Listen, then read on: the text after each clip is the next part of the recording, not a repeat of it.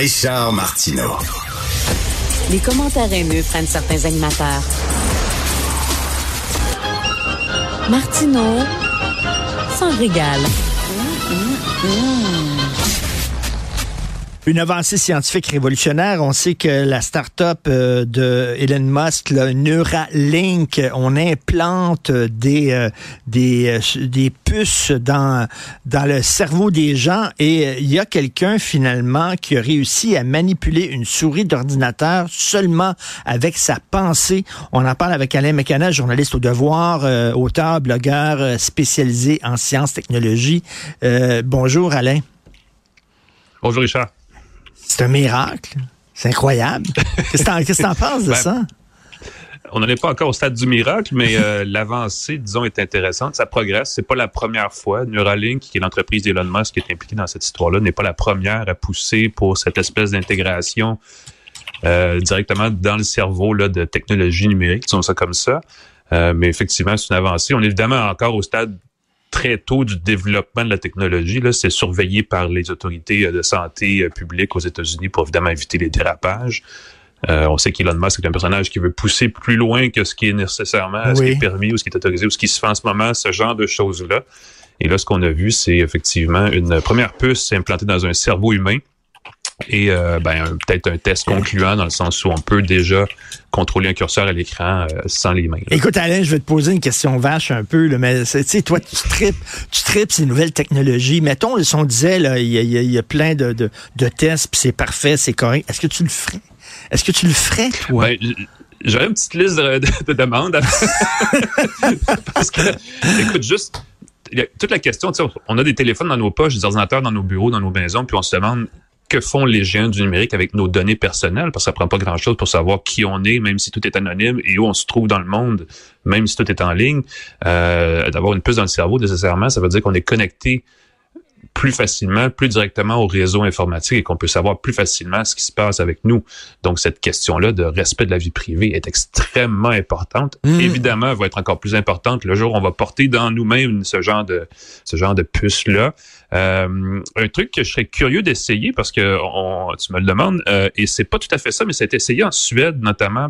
Euh, un système d'identification sous-cutanée. Donc, on s'insère comme une espèce de petite puce dans la peau, mais qui a aucune, euh, aucune connexion informatique.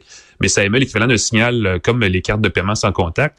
Et ça permet de, euh, par exemple, le, test là-bas, c'est de pouvoir prendre le train, donc le service de transport en commun, sans avoir de téléphone ou d'appareil sur soi, mais simplement en, passant la main sur un capteur de signal. Ça, je serais curieux d'essayer ça, mais euh, je suis pas, je suis pas, je suis pas du type, je suis pas d'équipe cyborg, je veux dire, c'est comme ça. Je suis pas partie de cette équipe mais, mais, mais, écoute, pour les gens là, qui sont euh, paralysés puis tout ça, c'est fantastique, ça. Là. Ils vont pouvoir euh, maintenant aller sur les médias sociaux, l'ordinateur et tout ça seulement avec la pensée.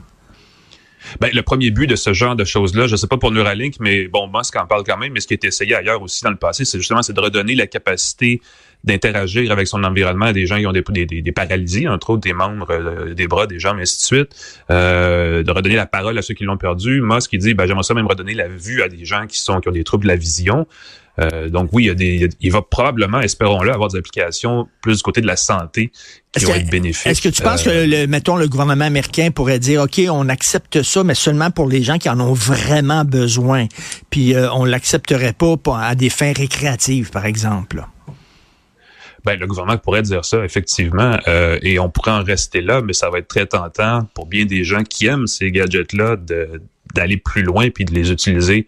Euh, et, et, puis c'est évidemment ça soulève plein de questions, mais on a déjà vu ce genre de questionnement-là fait dans d'autres secteurs où les appelons ça les technologies d'accessibilité deviennent éventuellement un truc grand public qu'on utilise à des fins même récréatives. Donc oui, ça pourrait devenir Écoute, est-ce que, chose, par exemple, est-ce que tu penses que vidéo de pointe là. Ben oui, est-ce que mm-hmm. tu penses ça pourrait, tu sais, c'est quoi, c'est la, télépathie là? Mettons, si tu as une puce, j'ai une puce, on n'aurait même plus besoin de passer par un ordinateur, c'est-à-dire, je pourrais t'envoyer des messages directement dans le cerveau là, euh, ça serait possible, j'imagine. Euh, c'est, c'est, écoute, c'est loin dans le futur si ça arrive, mais si on peut envoyer des messages à un ordinateur par la pensée, euh, ben, il n'y a rien qui empêche ensuite de connecter des applications de messagerie à cette capacité-là. Évidemment, pour l'instant, c'est extrêmement limité. On parle de déplacer un curseur. On n'arrive pas à faire la distinction entre plusieurs signaux. Là. Par exemple, on pourrait pas reproduire l'équivalent d'un clavier dans son cerveau, donc taper des mots. euh, ou même différencier des, des signaux, par exemple, qui seraient un mhm. caractère sur un clavier. Donc, on n'est pas encore, on n'est vraiment pas rendu là. Euh, mais, mais ça fait rêver. Ben oui. ça fait des cauchemars, ben, dépendamment où on se situe sur la question. Mais, parce mais, que ça, va dans cette direction-là. Mais est-ce que ça coûte cher, ça, mettons, s'il veut euh, commercialiser ça, là, au début, les premiers ordinateurs, c'était très, très cher, puis maintenant, bon, euh, euh est-ce que se faire implanter une puce dans le cerveau, est-ce que tu as lu des textes là-dessus? Ce serait quoi le... C'est pas tout le monde qui pourrait se payer ça, là? Ben, certainement pas. Euh, et de toute façon, on n'est pas rendu là non plus. Euh, Neuralink, c'est une, une start-up, c'est une entreprise qui est absolument pas rentable, qui a reçu un peu plus de 400 millions de dollars américains en euh, un investissement de capital risque, en investissement privé euh, à des fins de développement. Donc, c'est des gros sous. Puis effectivement, à date, pour 400 millions, on a une puce. Donc, on peut imaginer qu'on n'est pas encore au stade où on va aller acheter ça à la pharmacie ou, ou ailleurs. euh, donc, c'est encore, il reste encore plusieurs années de développement. Dans le cas de, de, de Neuralink, euh, leur objectif, c'est d'arriver avec quelque chose qui serait fonctionnel avant la fin de la décennie mais on est effectivement très optimiste à ce niveau-là en disant ça. Donc, on en a probablement pour encore plusieurs années à en parler avant que ça devienne quelque chose, euh, ne serait-ce que de commercialiser ou de courant. Là. Et cette, euh, cette start-up-là, Neuralink, est-ce qu'il l'a lancé pour faire éventuellement de l'argent avec ça ou vraiment c'est sa façon, lui, de contribuer à l'avancement de l'humanité? C'est une bonne question. Il va te dire, que j'ai l'impression que c'est pour améliorer effectivement les conditions de l'humanité, mais je veux dire, c'est sûr qu'il veut faire de l'argent. Le gars, c'est un multimilliardaire et c'est ça son objectif euh, avec tout ce qu'il fait, même euh, avec SpaceX, qui est, euh, qui est un lanceur de, de, de satellites, ou avec Starlink, qui fait de l'Internet justement par satellite. Il dit, ben, on veut connecter les gens qui n'ont pas accès à l'Internet, on veut améliorer les conditions de gens qui sont un peu marginalisés. et on dit ça avec Neuralink aussi, on veut aider les gens qui ont des problèmes d'accès à l'informatique et ainsi de suite, mais ultimement, ce sont des entreprises privées et elles vont devoir faire des profits. Donc, on peut imaginer que Musk pense à ça aussi éventuellement. Est-ce que, tu, est-ce que des fois, tu, penses à, à, quoi va ressembler le monde quand tu vas avoir 75 ans? Ça va être complètement délirant. Parce que ça, c'est exponentiel. Ça va de plus en plus vite, là. Et ben ça va être quoi? Pour Musk, euh, lui, il voit ça comme une technologie pour se prémunir de l'arrivée de l'intelligence artificielle généraliste, les espèces de super intelligence informatique qui vont être plus intelligentes que nous et qui vont tout faire à notre place et donc vont menacer notre existence. C'est gros, là, c'est, on, on, verse facilement dans la science-fiction avec ce genre de crainte-là, mais ce qu'il dit, c'est que si on peut entre nous, entre humains, se connecter de cette façon-là, on va pouvoir augmenter notre, notre capacité cognitive, notre intelligence collective et euh, c'est un peu bizarre parce qu'on est en train de créer l'intelligence artificielle nous-mêmes. Donc, on ben est en train de créer, si on se fie à Musk, notre propre concurrent, notre propre ennemi qui va être là dans 10-15 ans. Et là, la solution, c'est encore plus de puces informatiques. Et là, sont corrects carrément euh, intégré dans notre cerveau.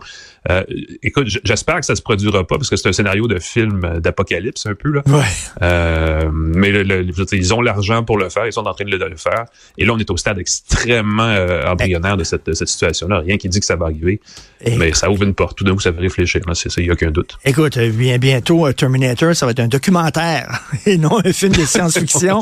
on, ne se le souhaite pas, non?